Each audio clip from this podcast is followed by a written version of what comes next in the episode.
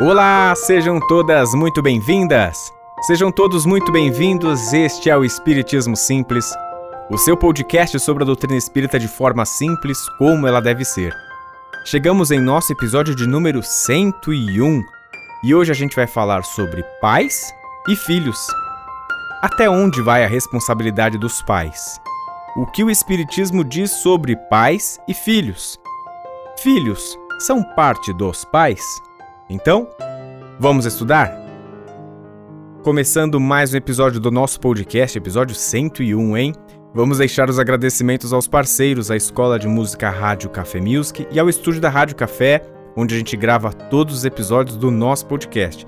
Siga eles lá no Instagram, arroba Rádio Café Music e arroba Estúdio Rádio Café. Siga também o nosso Instagram, arroba Espiritismo Simples, tudo junto, bem fácil. Se você gosta de ouvir ou conhece alguém que não sabe mexer muito bem em aplicativos de reprodução de mídia, como Spotify, Deezer, Google Podcasts, esses assim, a gente está lá no YouTube também, como Podcast Espiritismo Simples. Basta clicar lá, se inscreva ou mande o canal para essa pessoa. A gente também está no TikTok como arroba Espiritismo Simples, o mesmo arroba do Instagram. E, recado final, se você estiver aí ouvindo pelo o nosso podcast pelo Spotify, pelo Deezer, Google Podcasts, um desses reprodutores de mídia. Clica aí para seguir e aí você vai ser notificado quando a gente tiver um episódio novo toda segunda-feira agora, hein? O podcast de hoje a gente vai falar sobre um dos temas que com certeza são muito importantes desde a história do início da humanidade, ainda mais nos últimos tempos, né? Porque a gente vai falar sobre essa relação de pais e filhos e a gente percebe que com o passar dos anos isso naturalmente se muda, a cultura se reorganiza, a sociedade se modifica, mas nunca se perde esse elo entre o pai e os seus filhos. Mas a gente vai estudar um pouquinho sobre a luz do Espiritismo. A gente percebe que está dentro de um dos temas mais importantes e mais antigos da história da humanidade, desde que o mundo é mundo, até porque a gente encontra algo sobre isso desde os Dez Mandamentos, lá do tempo de Moisés, né? Quando Moisés traz é, o, o quinto mandamento como honrar pai e mãe. Isso a gente conhece muito bem. Então a ideia desse episódio aqui de hoje é a gente contar um pouquinho dessa relação de pais e filhos, tanto com o olhar do pai nessa relação, quanto do olhar do filho para essa relação, e integrar tudo isso no contexto do Espiritismo. E um dos pontos mais especiais dessa história, de pais e filhos, é pensar nessa chegada de um novo bebê, que é quando começa praticamente tudo, né? Você que é mãe ou pai, essa criança que se aproxima, ela não entrou por acaso na sua família. Tenha certeza disso. A gente fala muito do planejamento reencarnatório e a chegada de um novo membro na família, e ela aconteceu de duas maneiras. Ou foi planejada por esse espírito, né?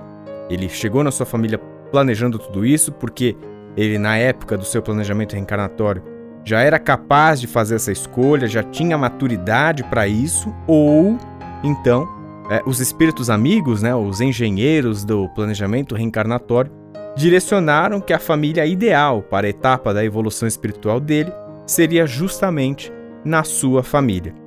Tudo isso sempre envolve é, uma questão de afinidade entre os espíritos, né? Espíritos simpáticos que vão se aproximar ainda que em planos é, diferentes entre o plano espiritual e o terreno, mas por conta dessa simpatia, eles sempre vão estar integrados. Pensando nisso, de que esse espírito planejou chegar e viver na sua família, ou por escolha própria, ou por uma indicação é, da espiritualidade, pais vejam o tamanho dessa responsabilidade. E esse é um ponto que eu sempre gosto de trazer também. O bebê, a criança é um espírito velho, com experiências anteriores, que um dia já foi um adulto, assim como você, e agora chega para uma nova tentativa de melhoria interior, numa oportunidade de provas e de expiações. Vejam o filho de vocês como uma visita que vai se hospedar na sua casa e que, por conta do tempo, naturalmente você vai criar intimidade, vai ter total direito e também dever de formá-lo e educá-lo. Mas esse espírito, ele não pertence a você. Esse filho, ele não pertence a você. Filhos são do mundo. Nossa, Bruno, mas que frieza! Sim, é um pouco, mas é numa tentativa de mostrar que esse filho é um espírito com suas individualidades. Isso ajuda a gente a entender melhor algumas coisas do nosso convívio fraternal.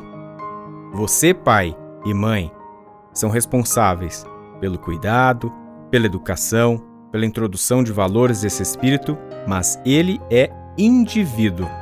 Ele não é você e nem parte sua. Se ele sai de casa num dia e fizer tudo oposto ao que você educou, nem sempre é porque você foi um mau pai ou mãe, ou que educou errado. Ele, espírito, foi ele.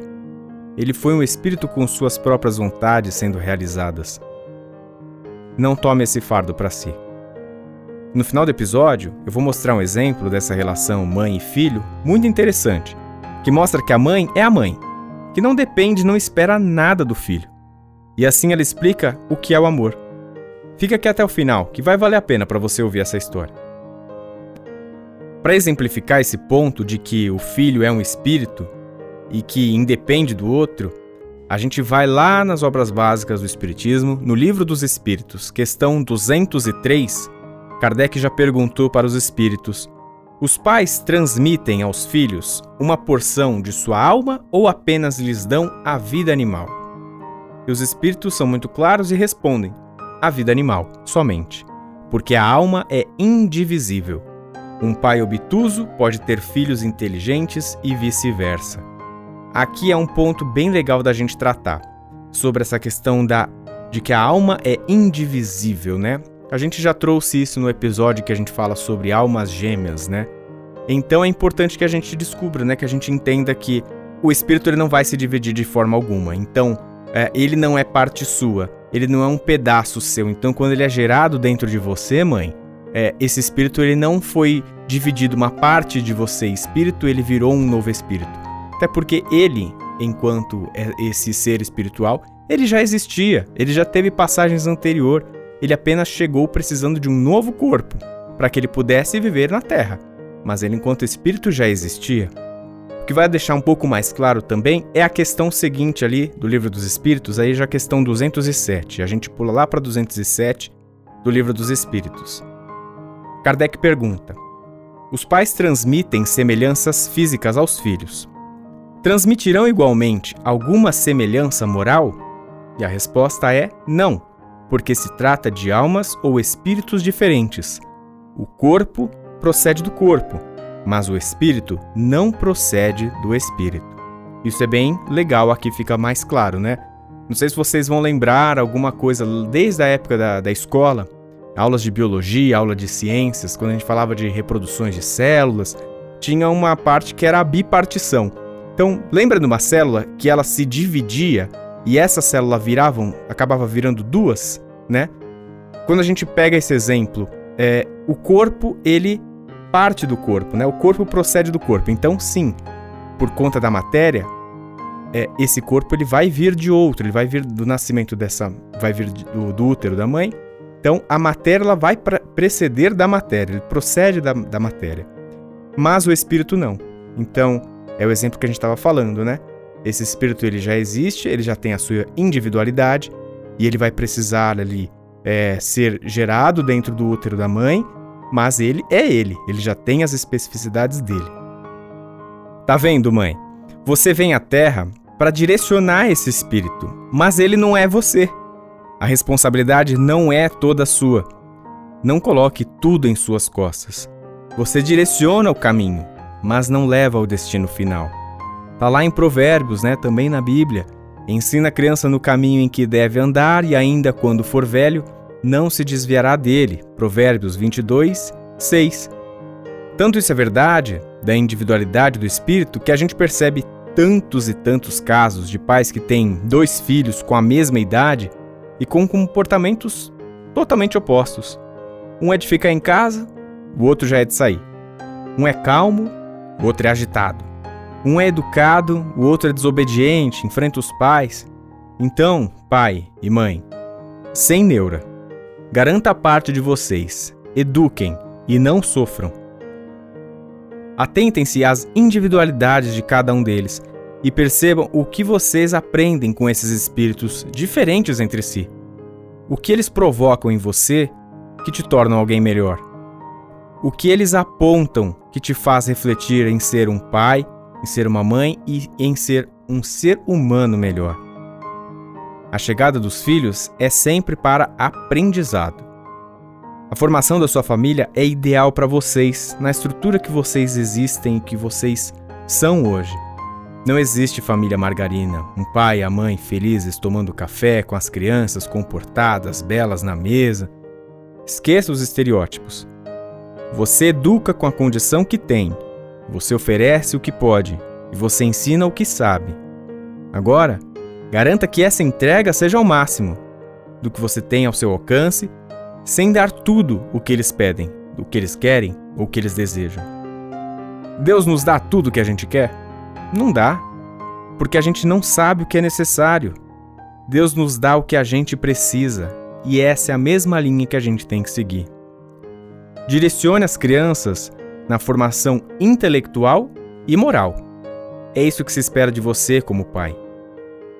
Viemos ao mundo, enquanto espíritos, como seres simples e ignorantes. Simples de conhecimento intelectual, ignorantes de conhecimento moral. Promova esse conforto às crianças. Eduque. Seja um pai mente aberta e sem tantos preconceitos. Ouça mais, mas não deixe de falar. Apresente as religiões e coloque-os no caminho. Dê referências do certo e do errado, e não os amedronte do mundo. Ele assusta, mas ele também encanta.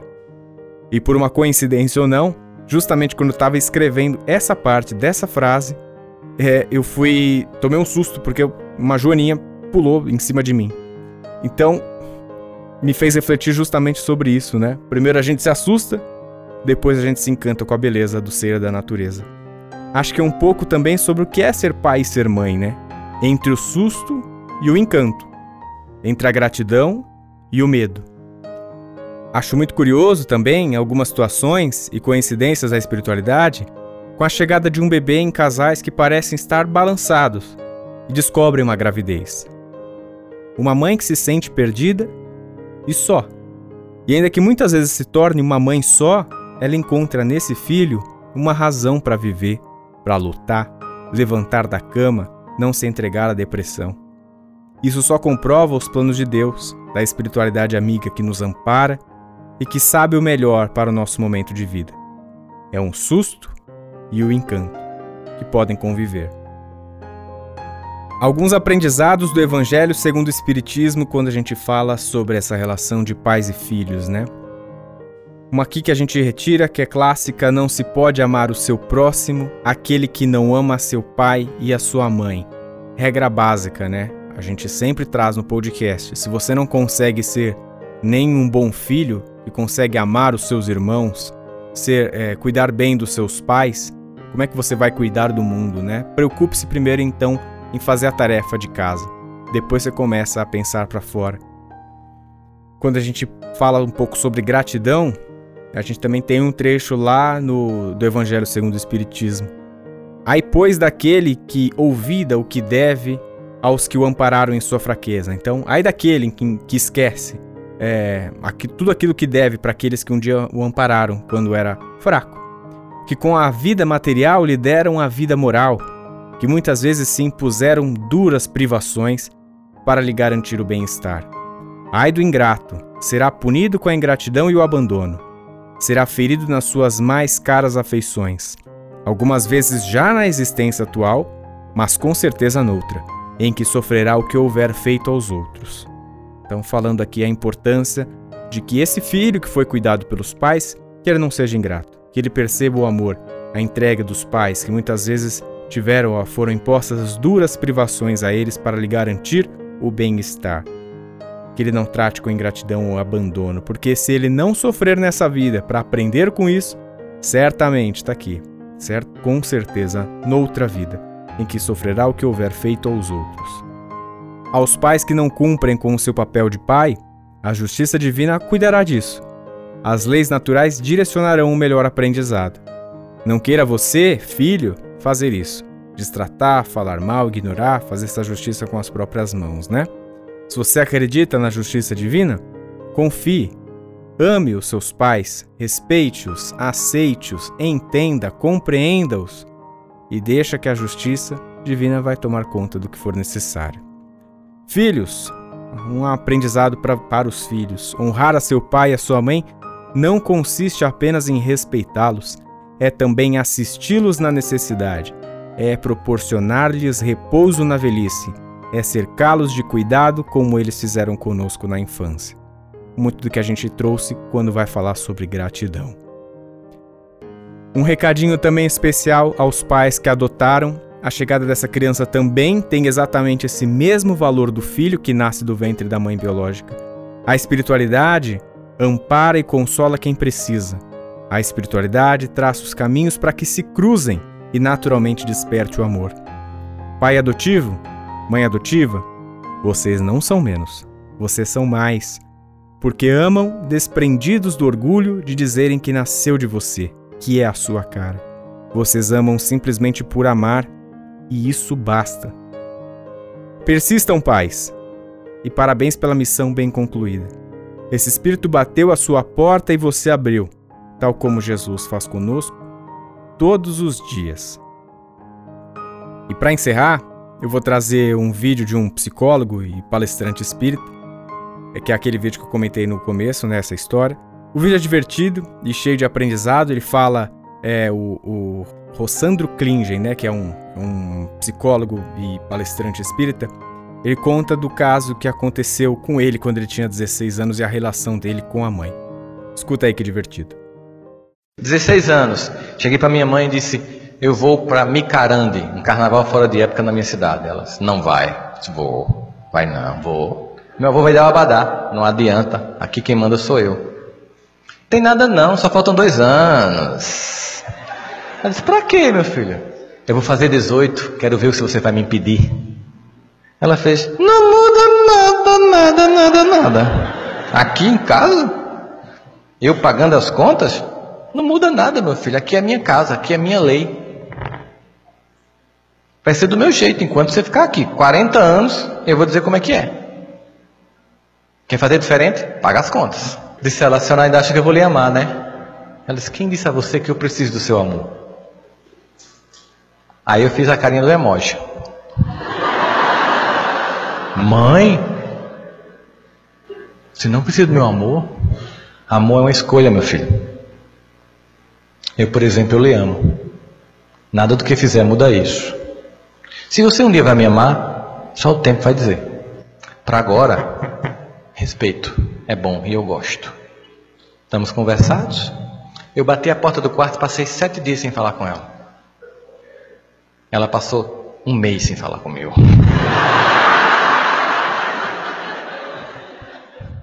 É um vídeo bem engraçado, bem divertido. Eu já tinha assistido algumas outras vezes e aí eu lembrei dele que podia ser bem legal para ilustrar essa relação, né, do, do, pai com o filho, como que deve ser, né? No restante do vídeo, é, eu não vou colocar ele todo, claro, mas ele continua dizendo que é, que ele fez faculdade de psicologia e ao estudar ele viu que o amor, o amor é o sentimento mais sofisticado da experiência humana, que só é possível perceber quando você é adulto, e que para que exista o amor é antes necessário sentimentos anteriores que o precedem. E quais são esses, esses sentimentos antes do amor? É o respeito e a admiração. E aqui ele, que é psicólogo, deixa o recado para os pais. Você, pai ou mãe, não tem que querer ser amado pelo seu filho. Você tem que exigir respeito. O respeito, com amadurecimento, se tornará admiração e a admiração no futuro levará ao amor. É um processo natural. O seu filho, mãe, é um espírito que precisa ser instruído, cuidado, educado. Até os seis anos de idade, muito da sua formação e valores estão sendo moldados. E existem muitos estudos na área da pedagogia que falam sobre isso, né? De Piaget, Freud, Vygotsky.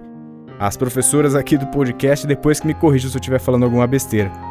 Mas curiosamente, é também até os 7 anos de idade que se conclui o processo de reencarnação do espírito, né? quando ele integralmente se desvencilha é, do plano espiritual.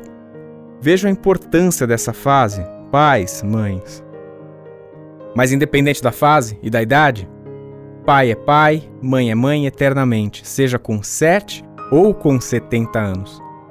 Persistam, insistam na missão caridosa de doação, de afeto, sem esperar nada em troca. Como a mãe do Rossandro, o palestrante que a gente ouviu. Ser pai é, em alguns momentos, se privar para ver o outro bem. Tal como o amor de Cristo por nós. Meu filho, a vida é isso aí. Se às vezes fico sério, é só pra ver você sorrir. Pra ver você sorrir. E corta o pão que dá pra dois, pra dez, pra cem, pra mil eu corro um mundo atrás de quem fizer você chorar, você chorar. Se às vezes fico sério, é só para ver você sorrir. Um pouco do que a gente disse sobre o que é se privar, né? Do que é também um pouco do amor. Gostou desse episódio? Conhece alguém que vai gostar de ouvir? Compartilhe com essa pessoa. Os trabalhos técnicos de mais episódio foram feitos por Fernando Teixeira. Eu sou Bruno Sereno. Este é o Espiritismo Simples. Um grande beijo no seu coração e fique com Jesus.